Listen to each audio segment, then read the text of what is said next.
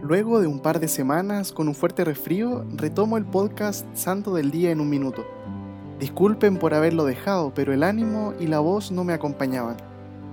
Hoy, lunes 23 de noviembre, recordamos al tercer papa de nuestra iglesia, San Clemente I. Gobernó a la iglesia desde el año 93 hasta el año 101.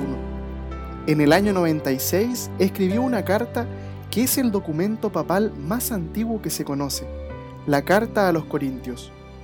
Por ser cristiano fue desterrado por el emperador Trajano a Crimea, al sur de Rusia, condenado a trabajos forzados. Tuvo que trabajar picando piedra con otros 2.000 cristianos. Se cuenta que ahí los obreros estaban con mucha sed, ya que la fuente cercana estaba muy lejos. San Clemente oró con fe y apareció muy cerca una fuente de agua cristalina. Un día las autoridades paganas le exigieron que adorara a Júpiter, pero él se negó. Entonces fue arrojado al mar y para que los cristianos no pudieran venerar su cuerpo, le fue atado al cuello un hierro pesadísimo, pero una gran ola devolvió su cadáver a la orilla.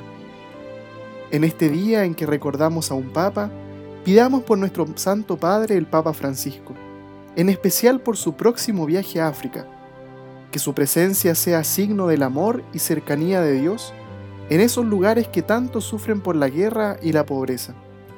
San Clemente Romano ruega por nosotros.